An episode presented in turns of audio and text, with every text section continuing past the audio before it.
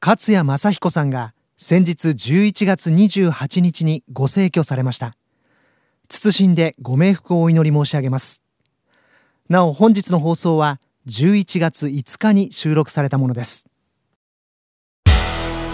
78.6 FM Kagawa. 勝谷正彦なお和俊イカれるおっさんラジオポッドキャスト版えーお便りをいただいております、えー豆腐魂さんから30代の香川県の男性の方ですけども、えー私は中学校で社会科の教師をしていますすいませんもう本当になんか教師の方々にね失礼な番組が今まであったかも分かりませんけど、えー昔からよく言われている近代史の授業が最終学年最終学期になり駆け足で、えーやらざるを得ない状態が今も続いていますえー私もタオさんや勝也さんと同じ考えで近代史からスタートすべきだと考えています、日本史はね、縄文時代で時間切れになっても生徒たちの人生に何の問題もないと思いますと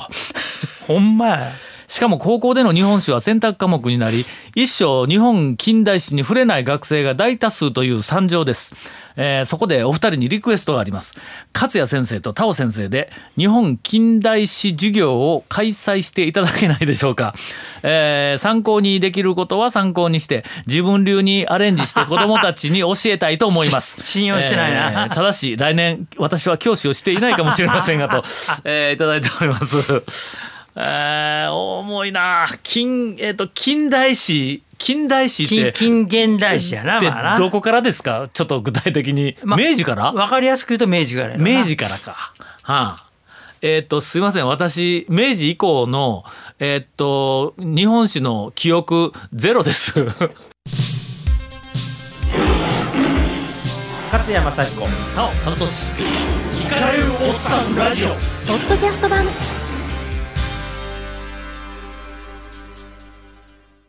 これはしかし難しいことを言ってきはったなそやけど歴社会の先生おっしゃったやろうん、気持ちはすご深い刻ですよね。でねうん、大体ね明治維新から日清日露戦争で確かにうん、終わって終わります。なんとに本当好戦的な国やねんで終わるねけど左翼教育か何かで要するにその戦前戦後あたりのことは何かで言うんでしょそっからあとうん先生は何て言うかうん新聞を読みなさいって言うんですよ朝日を、朝日大体朝日はねうん、だからそれ後の歴史については新聞読むと書いてあるからうん新聞読みなさいと言うとうんああいう今のような困った人たちができてしまう俺ねうどん屋の若大将から聞いたんやけども自分とこの息子がね香川県内の、えーっと小学校と中学校で、えー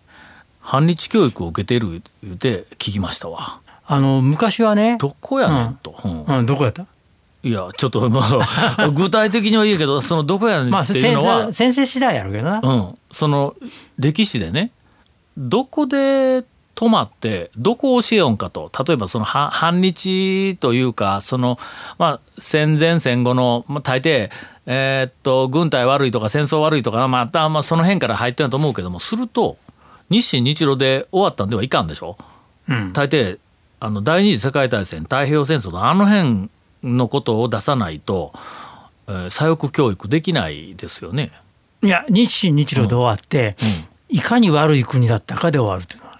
えー、そんなやと日清日露って悪い国っていうイメージで追われるん海外なんをかし海外をいや何言ってんのあいつらの左巻きの主張はうん海外を侵略してうん、大陸の人々を途端の苦しみに落とし込んだ悪い国ですよ、それ太平洋戦争のことではない違うじゃん日清日露で終わってもそれは OK やねはそれで、うんねあんなに平和に暮らしていたあ、うん朝鮮半島まで自分の属国にというかうん、大日本帝国の一部にしてしまいましたよ、ちゃんちゃんやね、そこは教科書なしやから好き勝手言える好きかって言えるひどい話やなひどい話よはでそのその後はおまけやねんその後は調子こいた先生がそれ大陸での日本兵による日本刀試し切りの100人切りだとか、あ、えうー大んうん、虐嘘がバレたやつなね南京の大虐殺だとうか、んうんねうん50万人の大虐殺はどれだけあそこででき、南京行ったらわかるわ、兵隊さんはな、戦争で忙しいね、ん、50万人殺すのに何ヶ月かかんねん、うんほんでもうねそのなんかそんな死体があのあったいう話もないしとかいろんなそのなんかいろんな周辺の事実みたいなやつがいっぱい出てきてますやん。南京市とかあの後の方が人口がどんどん増えとんでしょ増え。てますようん、大学殺したら30万人とか減っとかないかんのに人口増えとんでしょ。いや南京市見たら、城壁囲まれてるんですよ、うんここで50万人殺したら、うん足の踏み場もないなないわな。うん一発であまあとにかくあの反対とかいろんな、まあ、あの相手方に言わしたら状況証拠に過ぎないって言うけども僕なんかすごいこうあの冷静に見たって状況証拠としてもどう考えたってそれなかっただろうっていう方が状況として強いんで。でもねでも多分さ歴史ってうんうん言うたもん勝ちであーしかもあーあーしっくりくる方がなんつううんかしこうしうん浸透していくわけやねそっちの方がね。でしょうん、それはやっぱりあのあー義経ははああんなとこ行けるわけのない日踊り越え見に行ってわかりますようん日踊り越えの逆落としってうここで降りるわけがなまいとたまた日本人そこ馬も四つ足しかも四つ足いけないわけ で理屈になってへんかあらねあ南京で逆に左翼はうんえな100人切りとかってやつうんあの頃の生倉の日本刀で3人切ったら箱ぼりして折れるわ、う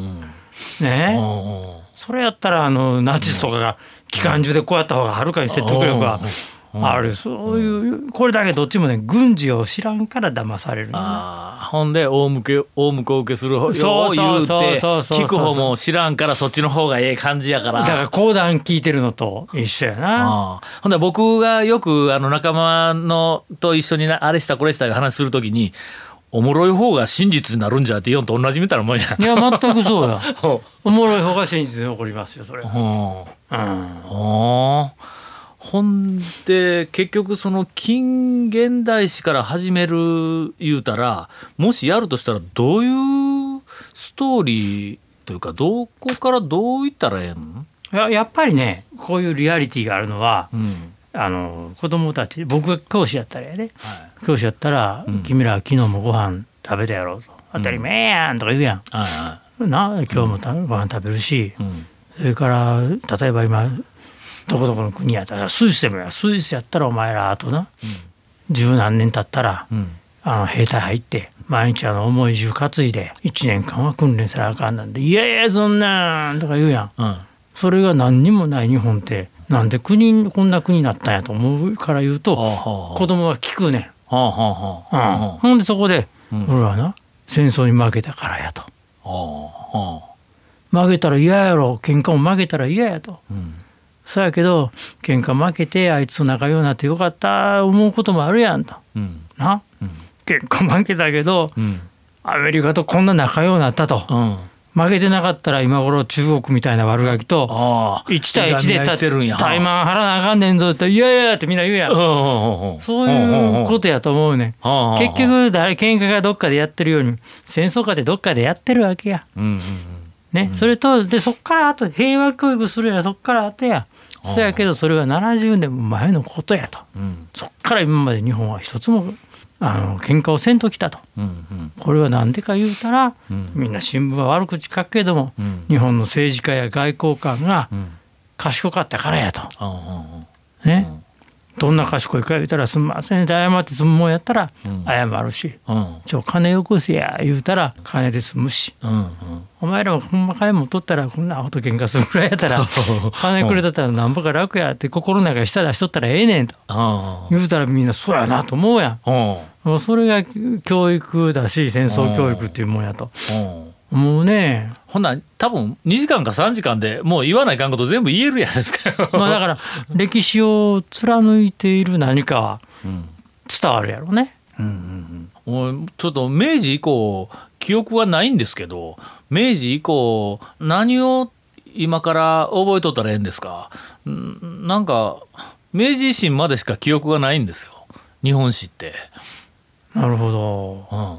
あ明治とにかく明治明治維新の後から昭和の戦争に向かい始めるあたりまでが、えー全くわからないです。そうやろうな。うんんあそこ教えるべきことはあんまなかったんですそかやねけあど、のぼ時代。僕らが読んでたり、うんうん見たりしてる文化や芸術のかなりは、ものすごくなんかあったはずですよね。だって映画一つ撮ってもものすごい映画がいっぱい、あの間に多分60年ぐらいあるんですよ。そうそうそうな何があったか全く分からない大正デモクラシーぐらいしか覚えてないですわ。それはその間のことを知ってる人はうん、みんな死んじゃったから戦争でうんいやいやあの頃おじいちゃんは大正時代は大正でモポとかモガとかというん言ってうんね女行ってあのミルクホールでこんな飲んでっていうのはうんうん歌とか映画では覚えてても口伝えで聞いてない聞いてないと思いますよ。うわあほんまや今初めて気がつきましたわそうやあのベトナムと同じやあのベトナム戦争のあと若いもんばっかりで世代がごそーっと変わって前のそうの記憶が途切れたみたいなんとそうで戦後の残ったんがそういうことか戦争中こんな悲惨だったという話と。うんうんそれと戦争中実はん僕らが子供今でこそね、はい戦争文学とか戦争のことって言うと右翼やとか言うじゃんはいは僕らが小学校の頃って、うん実は戦争文学って花形やったあはあ漫画で言うと「ゼロ戦はやとあか、漫画や自然界の鷹そうこの間も言いましたけど自然界の鷹ゼロ戦はやとなんて今、はいやったら日教祖がわーわーは来て。いわあ もう発禁本になりますその南海の孤島に基地を持つはい自然界がもうバッタバッタとアメリカを、 うんうん、というかまず多分アメリカ米軍筋から圧力がかかってあ その 何やってんやお前いう話だけどあああれは完全なやっぱり戦争のゆ揺り戻しれはだけど自主規制でしょ自主規制 別に法律で戦争漫画ダメとかって決まったわけじゃないですからね決まったわけじゃなくて、うんまあ作った側は多分生き残りやから、悔しかったんや ろねうんなんかあのあんまりイデオロギー的にそんな匂いのする漫画ではなかったですよ自然界の高やっなてかったよなかったよとにかく敵をいろんな作戦でやっつけて、ねうんなんかあの失敗したりとかいうごく普通のスペクタクルだって俺はあの溢れるあの漫画やったけどタオさんの2人やったら漫画でも戦後集ぐらい書けそうやけど、ああいうのはどっからおかしくなったかって言ったらうん「裸足の弦」からやねあ僕今それちらっと出てきたんやあれあれだけどうしたんやっていう方向のものすごく強烈な漫画あれ漫画をマニアの日本でおそらく屈指の漫画に詳しい、俺が一番嫌いな漫画っていうと「ん裸足の弦」やね、ほん、まあええ下手やとかストーリーむちゃくちゃやほっといても、うんあんなイデオロギーを子供に教えたらあかんあかんああれはやっぱりバックに日教卒いとって教科書とか副読本でうん、うん、使ったところいっぱいあるけありど、ましたねあんなあんな絵だけで子供トラウマなるやろ。うんうんうんねえ、それは原水爆がいけないというのは分かるけわれどかもるけど、うんそれやったらマンハッタン計画からトルーマンまで登場させて、うん、もっとちゃんと公平なの説明の仕方がありますよね。そうそれで南の島々で火炎放射器で焼かれた兵隊さんの話も載せて、ねうんうんそれでも日本軍はこんな悪いこともしたし、うんでこんなこともあったいう話にせんと全然平等じゃなくて、ピカードーンであとこんなずずずるる歩いてるだけの話。うんうんうん僕はあれもう映画嫌いでね嫌いでもう絶対にもう見ようとしなかったですよ。ううんんやっぱり美しいものいいものは残るけどやっぱあんなもん今そんな残ってないもんねああ今の若い子聞いても全然うんうんうん知らないけど一時期流行ったねはい。ものすごくブームになりましたえ。 結構あのなんかろ論争が起こりましたよだからねうん賛否両論で。だから僕はある程度のうん。戦争漫画っていうのは知っててはい。でなるほど戦争ってこうやって起きんのかとねうんうん。今の若い子なんて多分大将中将少将とかましてや軍曹以下の階級だって言えないうんうん。でも子供の頃はなんとなく、あれとか軍事将棋とかあったよはいはい。軍はい事。将棋とか、はい。あんなんでお覚えたもんよ、うんうん。で俺の持論に戦争を知らずして平和を語る流れとはい。いうのはあるけもどう全くその通りです。ある程度は知らんと、んこんなに平和万歳万歳憲法9条万歳で言うとったら、平和が来るもんか言うたら、そんなことはない、いざという時は自分の妻や子は自分で守るというはい。気合と根性がなければダメなんですよ。うん自己責任の話になりますよね。まあ、自己責任の話絶対になんかあの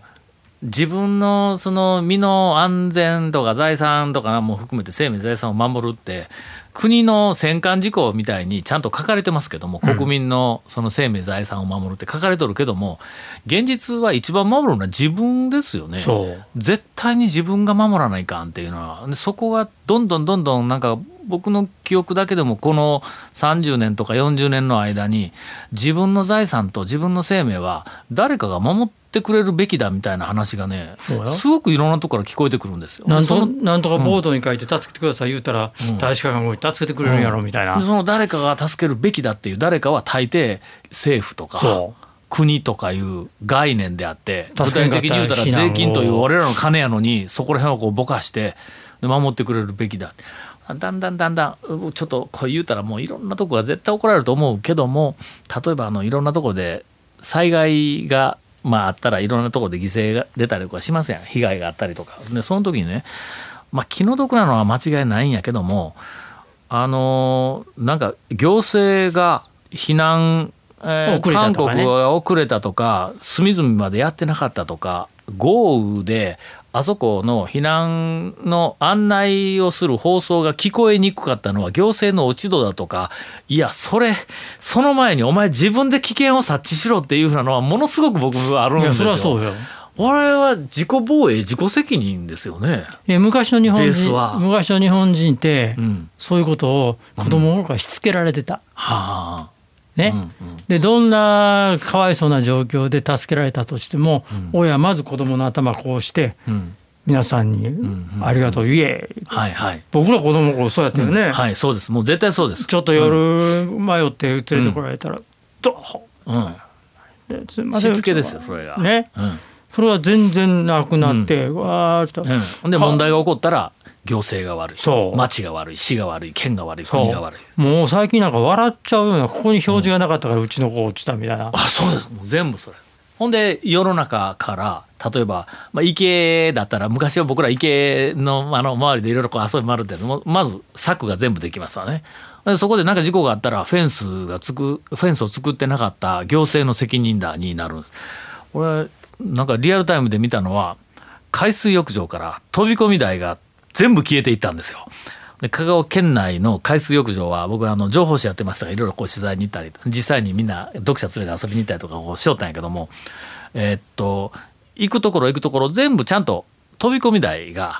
あってで潮が満ちてきたら、まあ、飛び込み台の上の方あーうんいい1メートルぐらい潮が引いたら2メートルか3メートルの高さになっていうふうなのがこう台があったのがどんどん撤去され始めてで最後に、えっと2箇所だけ残ってそこで飛び込みも含めたイベントをしよったんやけどもそれがとうとうなくなって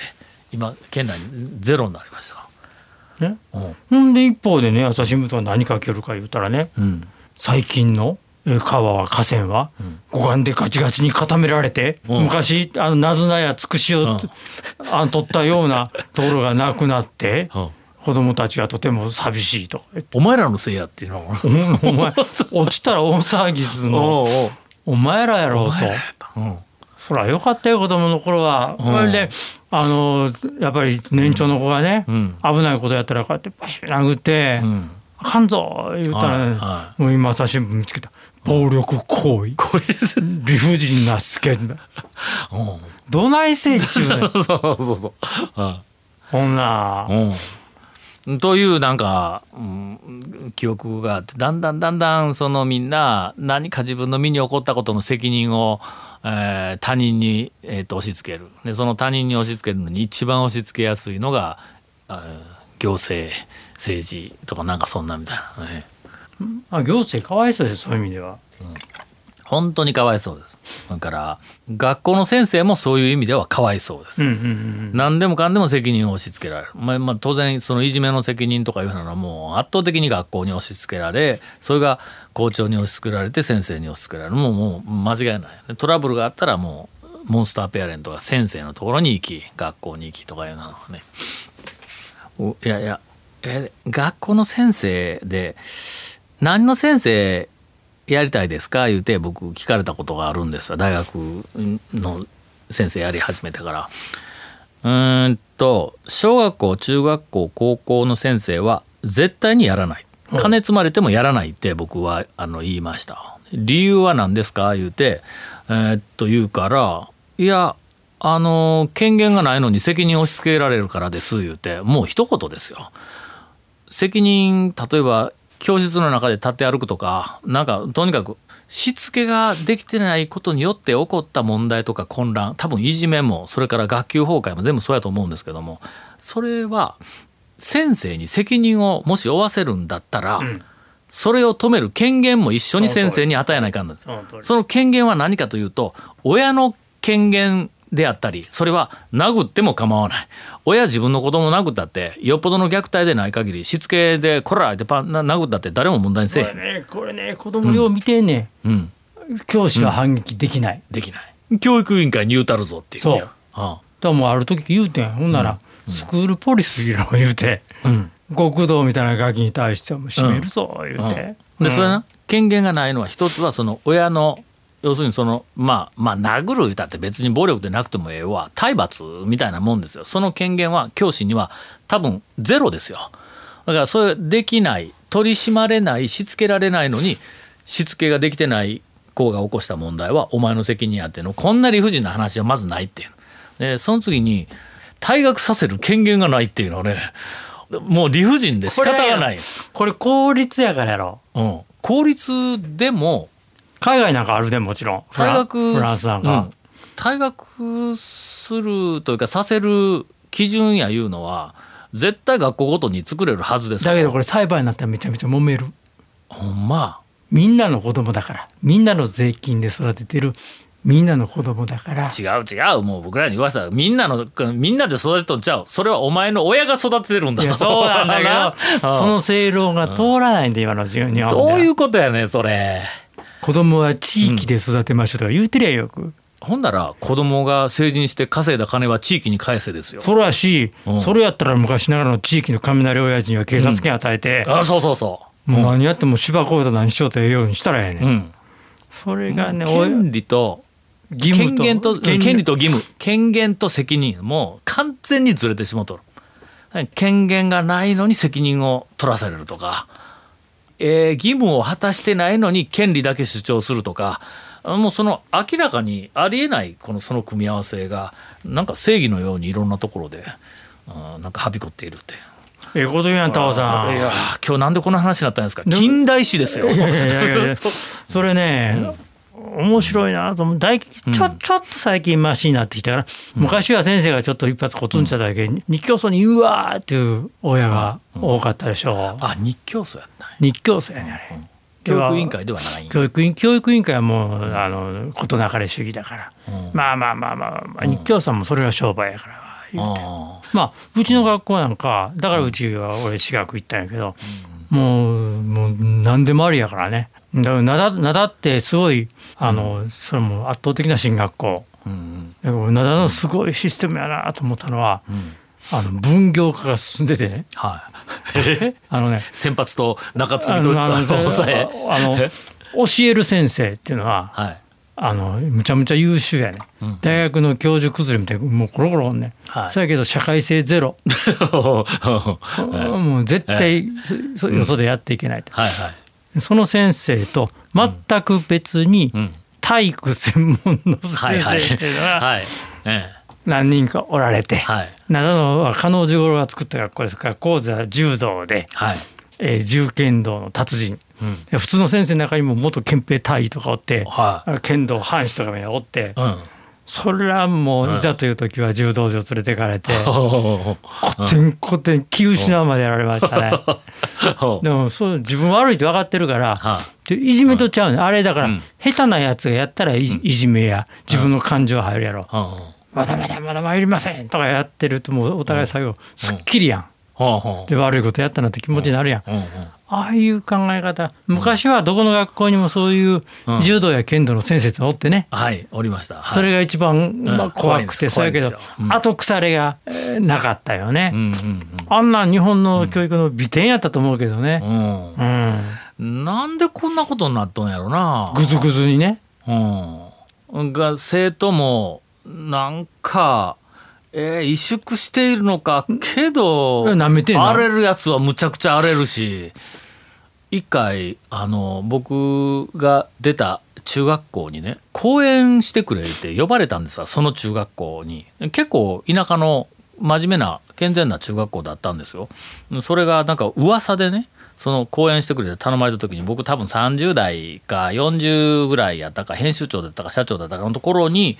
まあ当時の先生が校長先生になられててその人が僕を覚えあ知っとってで呼ばれたんですよ。ほんで事前にちょっとまあ今うちの母校中学校どんなんかな思って、えー、と調べたり人に聞いたりしたらものすごく荒れているっていうんですよ。もうか香川県内でもう有数のおなんかちょっと怖い、えー荒れる学校で行ったら体育館に1年生と2年生全員この体育座りでこうずーっとこうあ並んどるところにあの会場に入っていったら周りに竹刀を持ったあの先生が両サイドに2人ずつこんな人構えてかうろうろしょんですよびっくりしました俺動物園の猛獣の檻かと思いましたよほんまにほんでカーン言うて床をと時々叩いたりとかあなんなんやと思ってなんでこんなにその学校って変わるんやとそれもなんか健全でない方に変わるんやっていうのの気がした今はあすいませんもうだいぶ前の話ですからね今はもうとても健全あな、れでもねうんそ中の学校になってると思いますけどその頃って全国的にちょっとそういう時期やったり荒れていた時期がありましたね。うんんあの積み木崩しやとか、そうそうそうそ長瀬うのこう中長い学生高校生の長いスカート履いて、うんうんうんスケバンが出てきたりとか、なんかそれがあのすごい印象にあってね。こんなことをしないと教育できないのかっていうふうな場面をいろんなところで見ましたよあの頃に。で今は今度また質が違うこんなことができないのかとかそれで教育ができない崩壊しているえー特に公立ですかうん私立の方がまだ目的意識がはっきりしてるから進学するからって健全なんかなでもそれは所得格差ですよ格差なん、完全あなそういうことか日本は格差社会になって、うん親もそれなりの教育を受けて社会的地位もあってうんそれなりの自覚東京や大阪知らんけど都会に行ったら私立の方がええって言うんですよそれもね。断然いいでしょあの田舎は公立の方が断然格上なんですよ。それはねやっぱりナンバースクール、うんなんやナンバースクールって昔学校って言ったら公立しかなかった頃の伝統がうんまだあるんですよ。ううんん、あ僕が中学校の頃は高校は完全に公立が第一志望で私立は滑り止めだったんですほぼ全員ほんでもう私立公立が落ちて私立に行くって言ったらもうとてもやないけどもその、えっとお友達とか近所の人ともう顔合わせられないみたいなもう人生そこでちょっと決まってしまった決みまたっいてしまうみたいなとこありましたよ一人引っ越ししました もんもうびっくりした僕同級生の、うんレベルのところで勝山幸子なお田中俊イカれるおっさんラジオポッドキャスト版なんかちょっと取り留めのない話になってしまっななたんのでにこなんでこの回だけこんな短いの巻きが来たいやちょっとあの FM 大阪さんあお忙しくて、お忙しくて、ええあの今聞こえたぞえスタジオ代これ以上払えないからやってあほんま そうああらしいですあと2分ってちょっとちょっと待って、んちょっと出たらなそういう店多いで、んお 客様あと1分30秒でございます、ちょっと頑張頑張らなあかん頑張らなあかんわって、うんでちょっとうまいことをあの加瀬さんまとめてくださいまあだからは大人になったらようわかる、うん時間は大切やかい そこ からその時間までにええ自分をうんコントロールできるようなはい大人になりなさいはい勝山雅彦と田尾和俊でした勝山幸子田尾和俊イカれるおっさんラジオおしまい